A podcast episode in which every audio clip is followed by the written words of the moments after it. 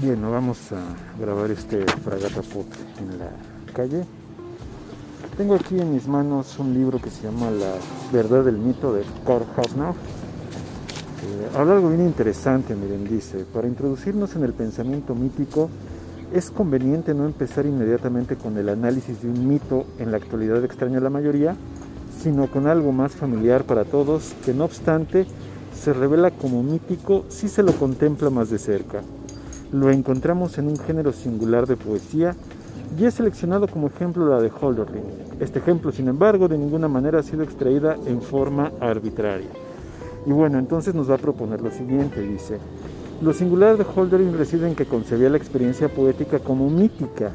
buscándola y encontrándola en su forma más pura, no violada por nada ni mezclada con nada. Esto significa que rechazaba todo aquello que es únicamente mitificante exclusivamente poético, alegórico, con una radicalidad única que lo lleva al completo aislamiento entre sus contemporáneos. Antes bien, prefería lo tautegórico. Esto quiere decir que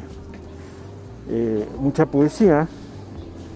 utiliza las figuras eh, retóricas, las metáforas, como un adorno casi eh, a nivel de un juego, mientras que eh, él buscaba que la realidad poética fuera una realidad en sí misma, fuera un universo en sí mismo.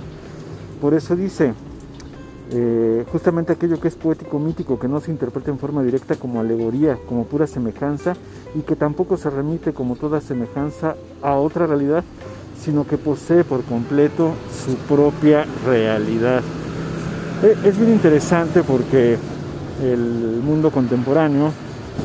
a través de estos discursos, eh, pues a veces de superación personal, vamos, la superación personal puede tener una intención buena,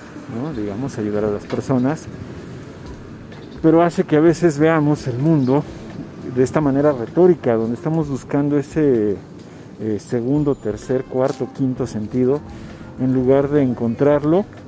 ya en, la realidad misma, vista como un universo poético en, sí mismo, eh, en lugar de descubrir sus claves ocultas, develarla como la clave en sí misma. Ese podría ser el, objetivo que nos plantea aquí este Korhofner en su análisis de, esta de esta obra de Holderlin. Bueno, pues esta es la invitación del Fragata Poda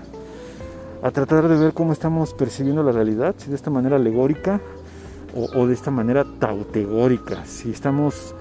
eh, observando esto que llamamos realidad, los filósofos podrían cuestionar mucho esto, pero simple y sencillamente esto que llamamos realidad, si lo vemos de esta manera retórica o si lo vemos de una manera poética en sí mismo.